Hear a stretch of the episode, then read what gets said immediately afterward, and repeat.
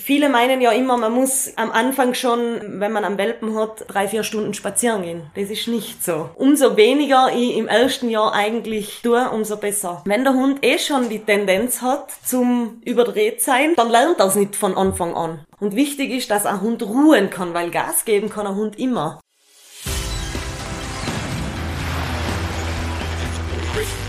Gut zu wissen. Der Erklärpodcast der Tiroler Tageszeitung. Hallo und herzlich willkommen zu einer neuen Folge unseres Gut zu wissen Podcasts. Heute wieder mit mir Renate Bergdold. Fragt ihr euch auch manchmal, warum ihr euer Haustier nicht so richtig versteht? Oder wollt ihr euch vielleicht einen Hund oder eine Katze zulegen, wisst aber nicht, was da auf euch zukommt? Dann hört jetzt in mein Gespräch mit Tiertrainerin Desiree Auer hinein. Die Ötztalerin erklärt unter anderem, warum Haustiere zwar Auslastung brauchen, aber auch nicht ständig überfordert werden sollten, wie es mit dem Alleinsein klappen kann, warum man auf einen Hund nicht mit ausgestreckten Armen zugehen sollte und wie man sich in Begleitung seines Vierbeiners auf der Alm richtig verhält. Bevor unser Gespräch mit tierischer Begleitung in Form von Desis drei Mitbewohnern startet, gibt es aber noch fünf Fakten zum Thema, die gut zu wissen sind. Im Jahr 2021 gab es in österreichischen Haushalten 837.000 Hunde. Die am weitesten verbreitete Haustierart in Österreich ist jedoch die Katze. Knapp zwei Millionen Katzen haben ihr Zuhause in österreichischen Haushalten. In der Corona-Krise haben die Österreicher ihre Liebe zu Haustieren neu entdeckt. Tierschutzvereine und Züchter berichten bei der Vergabe von sprunghaft angestiegener Nachfrage seit dem ersten Lockdown. Im Zoofachhandel brummt seither das Geschäft. Seit Ende Jänner 2020 gilt für alle Gemeinden Tirols im bebauten Gebiet eine Leinen- und Maulkorbpflicht. In bestimmten Bereichen wie öffentlichen Verkehrsmitteln vor Schulen und Kindergarten sind Hunde auf jeden Fall mit Leinen und Maulkorb zu führen.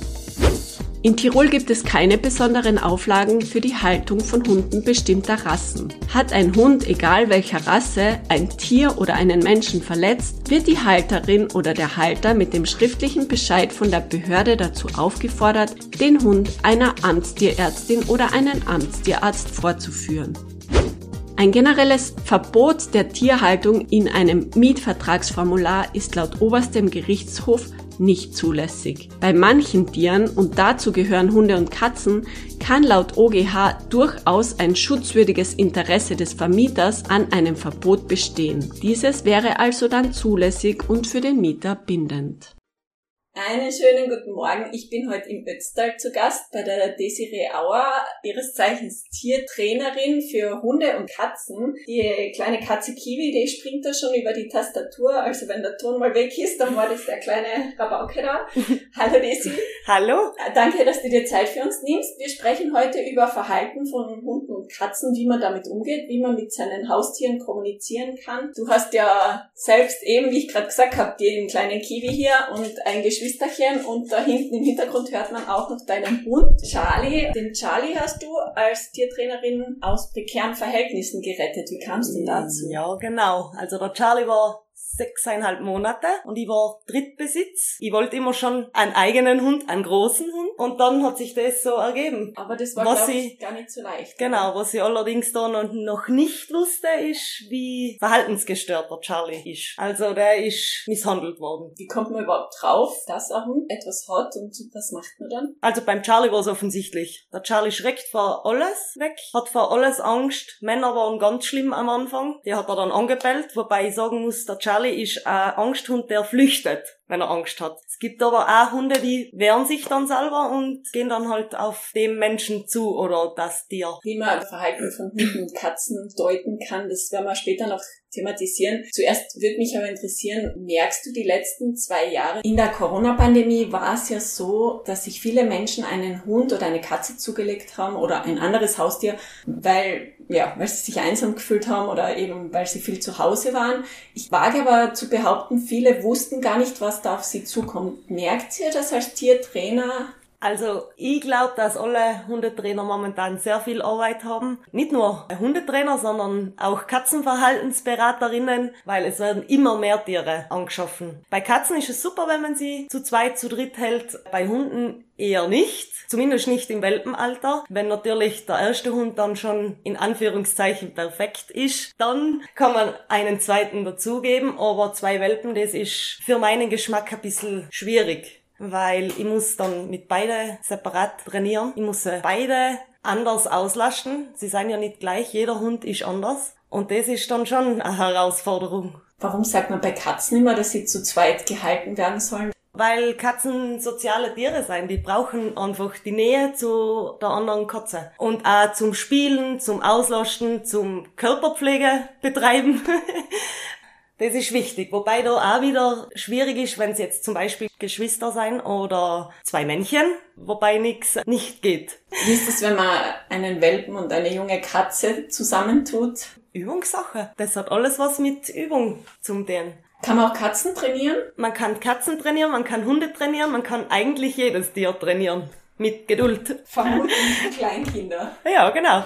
Generell sprechen wir doch mal vom Training. Warum ist es denn so wichtig, dass gerade Hunde eine Art Grundtraining durchmachen? Nicht nur ein Grundtraining, sondern für mich muss der Hund seinem Besitzer untergeordnet sein, weil für mich darf der Hund nicht selber entscheiden, gehe jetzt zu dieser Person hin oder gehe zu dem Hund hin, zu dem anderen. Für mich ist es wichtig, dass der Hund immer rückraufbar ist und er muss einfach Sitz können, Platz können. Wenn ich irgendwo hingehe, dann will ich einfach, dass der Ruhe gibt.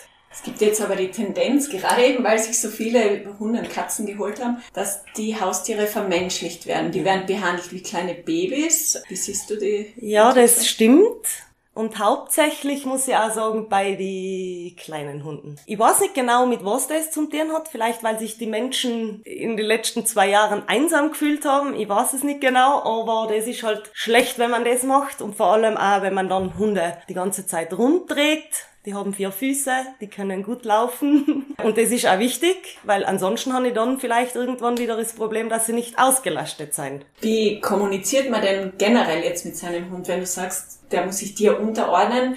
Welche Tonlage, mit welcher Tonlage sollte man sprechen? Wie laut? Also in erster Linie hilft einmal nix, wenn ich mit meinem Hund schrei. Er wird sich irgendwann sicher unterordnen, aber es kann halt auch sein, dass er dann ein aggressiver Hund ist. Und ich persönlich als Hundetrainerin trainiere mit Körpersprache und ganz wenig mit Leckerlis. Wie schaut es aus, wenn du nachfragen darfst? Eine gerade Körperhaltung, die Augen bisschen weiter auf, für einen Hund zum Beispiel ist auch, wenn er Zähne sieht, eher ein negatives Gefühl als ein positives Gefühl. Die Hände nicht zu viel rumschwingen, eher am Körper. All das lernt man ja in der Grundausbildung. Wie lange dauert sowas in der Regel? Das ist unterschiedlich. Manche sind natürlich sehr, sehr gelehrig. Manche Hunde haben einfach genetisch einen stärkeren Willen. Da dauert es dann vielleicht ein bisschen länger. Aber ich glaube, so nach ein, zwei Jahren ist bei jedem erledigt. Und natürlich liegt es am Besitzer. Umso mehr der Besitzer trainiert, das erste Jahr, umso besser. Genau. Und das Training sollte sofort beginnen. Wenn der Welpe einzieht, eine Woche, zwei später sollte es beginnen wenn wir schon von Auslastung sprechen, es gibt die Tendenz, dass, dass man Bällchen wirft und keine Ahnung, dann gibt es eine Schule, die sagt, das ist gar nicht so gut, sondern dass man den Hund intellektuell fordert. Was ist da die Richtung? Wie sollte man seinen Hund auslasten? Ja, ich würde da auch wieder sagen, das ist von Hund zu Hund verschieden. Es gibt viele Hunde, die sollte man jetzt zum Beispiel nicht trainieren oder auslasten mit Quietschesachen, mit Bällen, weil dann seien sie noch aufgedrehter. Aber mit dem kann ich ja dann zum Beispiel Suchspiele oder Verstecken im Wald. Generell fällt mir auf, dass viele mit dem Hund Gassi gehen, aber das ist so ein kommunikationsloser Spaziergang. Der Hund geht, der Mensch geht mit dem Handy in der Hand, am besten noch beim Telefonieren und dann ist halt irgendwann der Hund weg. Und da finde ich, ist auch noch viel zum Lernen für die Menschen. Weil es ist wichtig, dass der Spaziergang für einen Hund auch nicht langweilig ist. Wichtig ist, dass die Bindung zwischen Hund und Mensch da ist. Dass der Hund sich mal umdreht und schaut, wo ist überhaupt mein Herrchen. Bei vielen ist ja das schon nicht der Fall. Charlie kommt zu Besuch. Wie baut man eine gute Bindung auf? Wie gelingt es? Indem, dass ich mich viel mit ihm abgib. Ich zum Beispiel, ich bin brutal viel draußen in der Natur und rufe ihn dann immer wieder mal. Und viele machen Agility, machen Hundesport Das Problem ist auch, dass viele Menschen die falsche Rasse bei sich haben. Rasse ist ein gutes Stichwort. Bevor man sich einen Hund anschafft, ich weiß nicht, wie es bei Katzen ausschaut, ist es vielleicht ähnlich, sollte man sich mal mit den Eigenheiten von Rassen auseinandersetzen. Ja, das ist eigentlich das Aller, Allerwichtigste. Und bei meinen Kunden, ich glaube, es hat sich keiner vorher informiert, was zum Beispiel heißt, wenn man einen Australian Shepherd besitzt oder einen Zwergspitz besitzt. Trendhunde, das ist ja, kommt ja noch dazu, dann gehen halt viele Genau. die Rassen, die gerade in sind. Du sagst, das ist Australian Shepherd, mittlerweile sieht man ja jeden zweiten Hund. Ja, genau. Aber was sind so die Eigenheiten? Nicht nur Australian Shepherd, viele Hunderassen haben ursprünglich eigentlich eine Funktion zu erfüllen gehabt. Das ist ja jetzt nicht mehr so. Also es gibt ganz wenig Herdenschutzhunde, die wirklich die Herde schützen. Und die sollte man halt dann schon anders auslasten als französische Bulldogge. Die sind einfach vom Charakter her ganz anders. Liegt mir sehr am Herzen, dass äh, zuerst schauen, was will ich in meiner Familie? Will ich eher einen, der sportlich ist oder einen, der eher ruhig ist? Ich meine, es gibt auch französische Bulldoggen, die aufgedreht sein, aber ein Australian Shepherd ist meistens sehr, sehr aufgedreht. Und da sind wir eigentlich schon beim nächsten. Viele meinen ja immer, man muss am Anfang schon, wenn man am Welpen hat, drei, vier Stunden spazieren gehen. Das ist nicht so. Umso weniger ich im ersten Jahr eigentlich tue, umso besser. Warum das?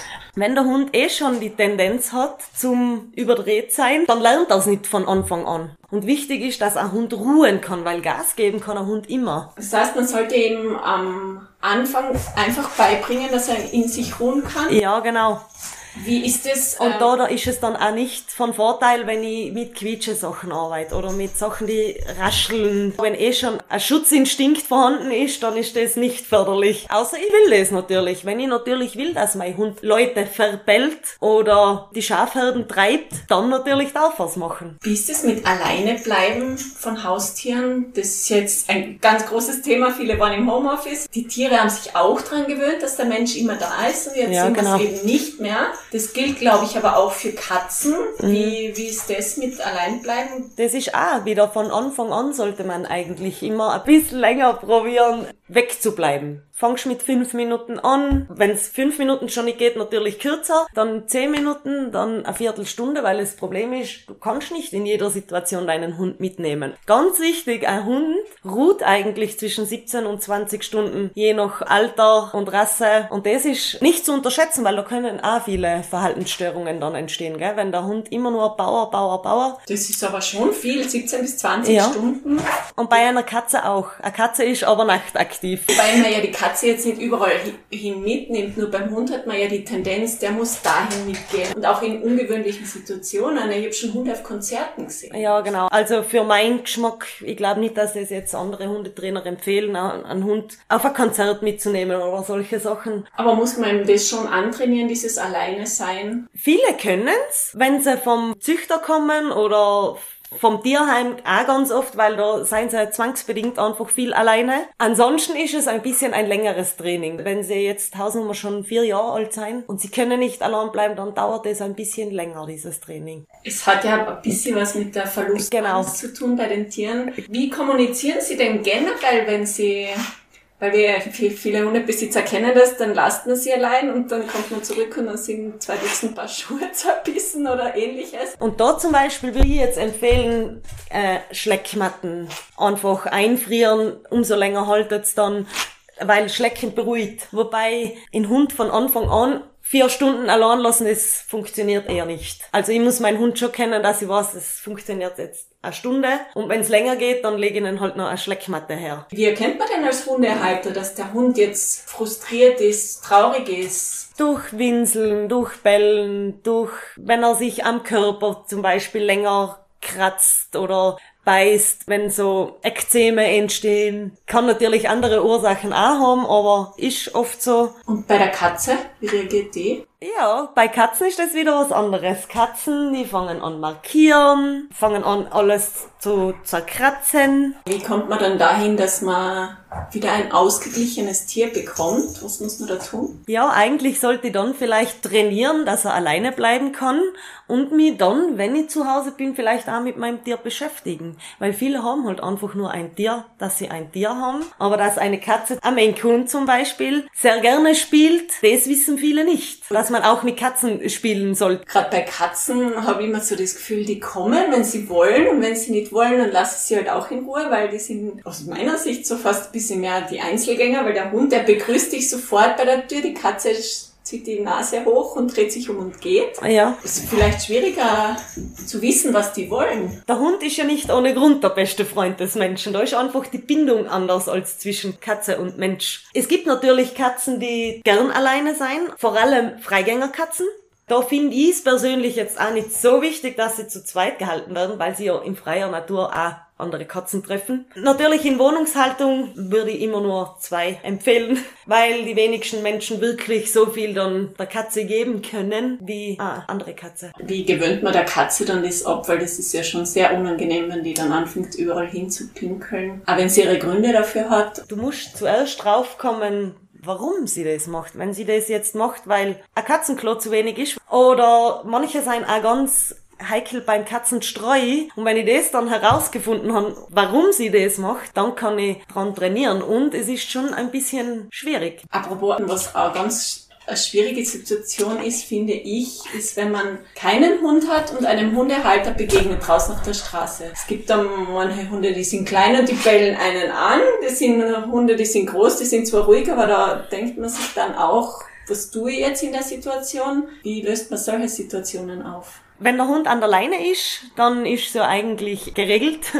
wenn er nicht an der Leine ist, also ich glaube, das Dümmste, was man machen kann, ist, wenn man einfach davon springt oder festfuchtelt oder schreit. Solche Sachen sollte man nicht machen. Ich empfehle einfach keinen Augenkontakt und einfach weitergehen. Als Nicht-Hundebesitzer, aber auch als Hundebesitzer. Es ist schon wichtig, dass wir Hundebesitzer auch ein bisschen an uns arbeiten und vielleicht unsere Hunde eher einmal an die Leine nehmen, weil es sind einfach viele Menschen, die Angst haben. Was ich verstehen kann, ich finde schon wichtig, dass der Hund andere Hundekontakte hat, wobei das nicht heißen soll, dass er zu jedem Hund springen darf und schon gar nicht Hunde, die an der Leine sein, weil das hat einen Grund. Da möchte ich vielleicht noch erwähnen, Hunde, die eine gelbe Schleife an sich tragen, das bedeutet, dass der Hund im Training ist und ich weiß, wir Menschen wollen immer alles anfassen, aber bitte nicht. Und auch wenn wir die Hunde anfassen, bitte nicht von oben, sondern von unten. Also immer auf ihre Höhe gehen?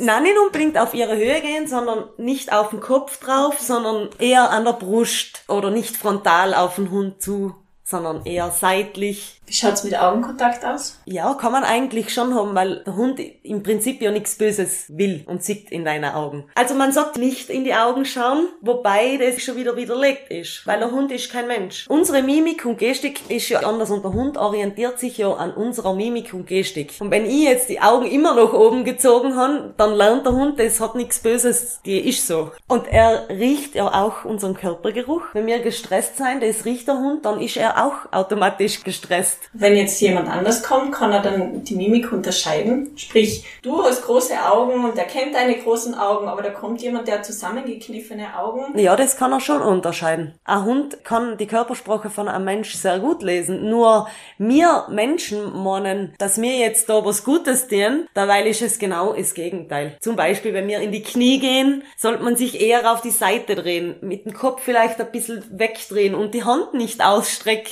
Das tun wir aus Reflex. Für einen Hund ist das eigentlich was Negatives, wenn ich frontal auf ihn zu bin und die Hand noch ausstrecke und noch genau ins Gesicht schaue. Das ist eher wie Angriff. Also wenn zwei Hunde sich jetzt streiten, dann vorher schauen sie sich ins Gesicht, Körper wird steif, Schwanz wird steif und dann geht's vielleicht nach vorne. Hunde haben ja auch so die, wenn sie sich nicht kennen, tasten die sich ja eher aneinander heran, so im Bogen, genau. gehen ja auch nicht genau, genau. Zu. Der Charlie zum Beispiel hat das, glaube ich, nie gelernt, weil der rennt frontal zu anderen Hund.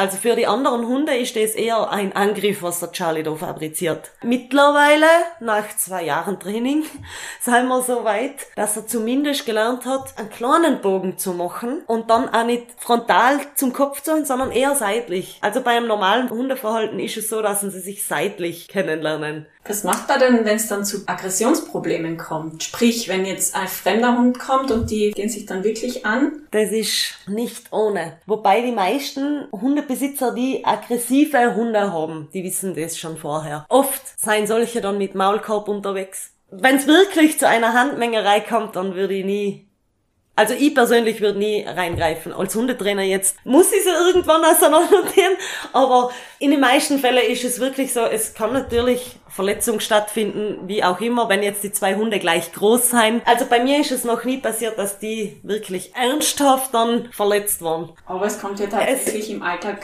immer wieder zu solchen Situationen. Da ist auch der Hundehalter vor allem gefordert, aber liegt es auch am Halter, dass der Hund aggressiv ist? Ja, natürlich. Das liegt meistens am Halter. Die meisten Verhaltensstörungen von einem Hund liegen am Halter und meistens ist es dann auch so, dass der vielleicht nicht so nett ist mit dem Hund, leider. Welche häufigen Fehler kann man denn machen bei der Erziehung von Hunden und Katzen? Ja, eben, dass ich meinen Hund nicht fordere, dass ich falsch trainiert. Zum Beispiel, Sitz ist nicht immer Sitz, sondern einmal ist Platz. Dann gibt da mal die Pfote, Sitz sollte immer Sitz sein. Die meisten schreien halt immer in Namen die ganze Zeit und immer Nein, Nein. Und wenn Kinder auch noch im Haus sein, das geht irgendwann beim Hund links rein und rechts raus. Deswegen reden ganz viele Englisch mit dem Hund oder eben nur auf Körpersprache, weil der Hund versteht ja die Worte eigentlich nicht. Der Hund versteht, wie wir uns dann geben, wie wir da stehen. Fingerzeichen, Handzeichen, wie auch immer. Pfiff, das funktioniert viel besser, als wie wenn ich dann Nein schreie die ganze Zeit. Nein, nein, nein, das funktioniert bei einem Hund eigentlich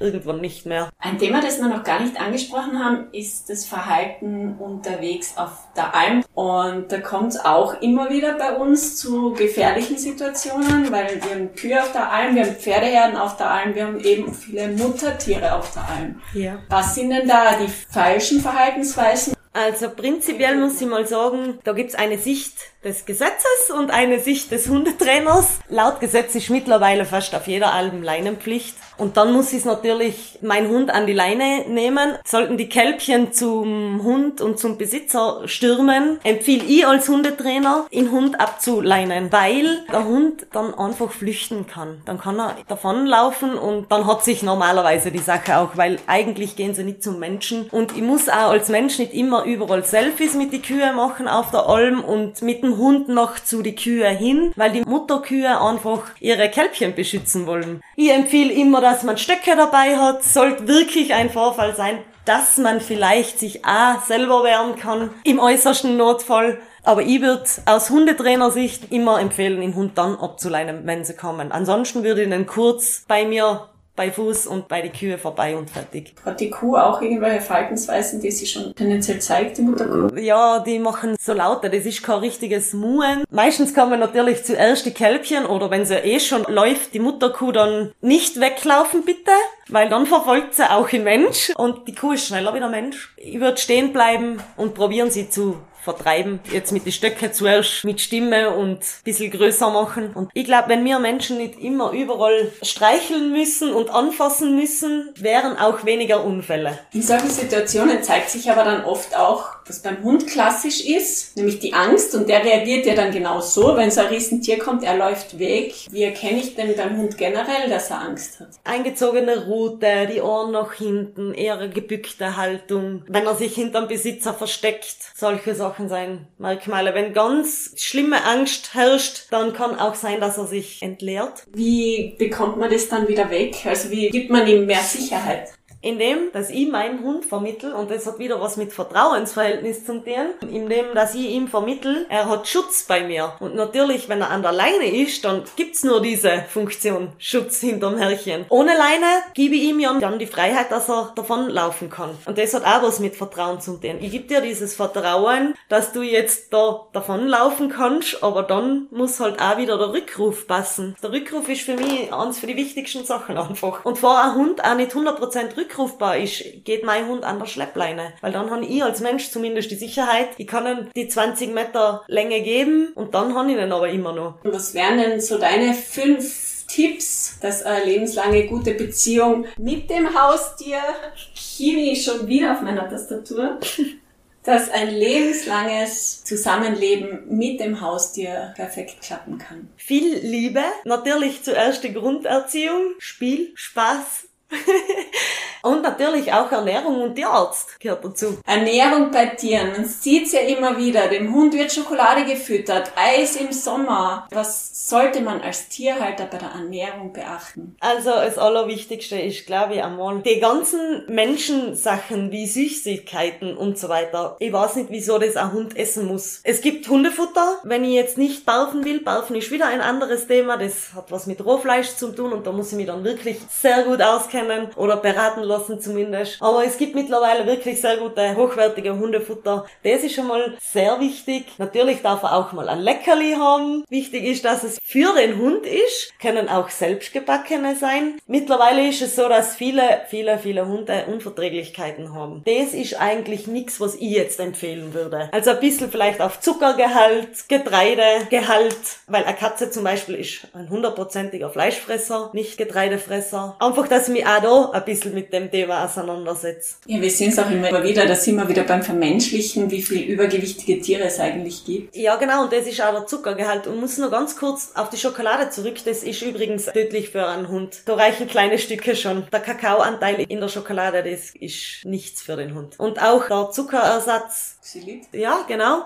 Ist auch tödlich für einen Hund, also da auch vielleicht aufpassen. Dann danke ich dir für das Gespräch, Bitte gern. dem Charlie und dem Kiwi und seinem Schwesterchen für die Unterhaltung des Gesprächs. Bitte gern. Gibst du uns vielleicht noch einen Tipp, wie findet man denn einen guten Hundetrainer? Worauf sollte man denn achten, wenn man, wenn man jetzt sich ein Haustier zulegen will und sagt Hundeschule, Hundetrainer, worauf sollte man dabei achten? Also ich würde darauf achten, dass er zumindest eine Ausbildung hat, weil als Hundetrainer rein theoretisch brauche ich eigentlich keine. Das ist ein freies Gewerbe. Und natürlich muss er auch ein bisschen zum Hund-Mensch-Team passen. Da ist dann auch wieder, will ich auf Körpersprache trainieren oder trainiere ich lieber mit Leckerli. Da gibt so viele verschiedene Sachen und es führen viele Wege nach Rom. Es gibt viele gute Hundetrainer, aber es gibt auch viele wirklich nicht gut sein. Da ist es dann halt schlimmer als vorher. Aber ich glaube, das sieht man gleich einmal. Und ich würde auch Welpenkurse empfehlen, wenn ich jetzt sonst wenig Hundebegegnungen habe. Junghundekurse. Quasi ein Spieletreffen für die Kleinen. Ja, genau. Vielen Dank für deine Zeit, Daisy. Bitte gern. Das war Gut zu wissen, der Erklärpodcast der Tiroler Tageszeitung.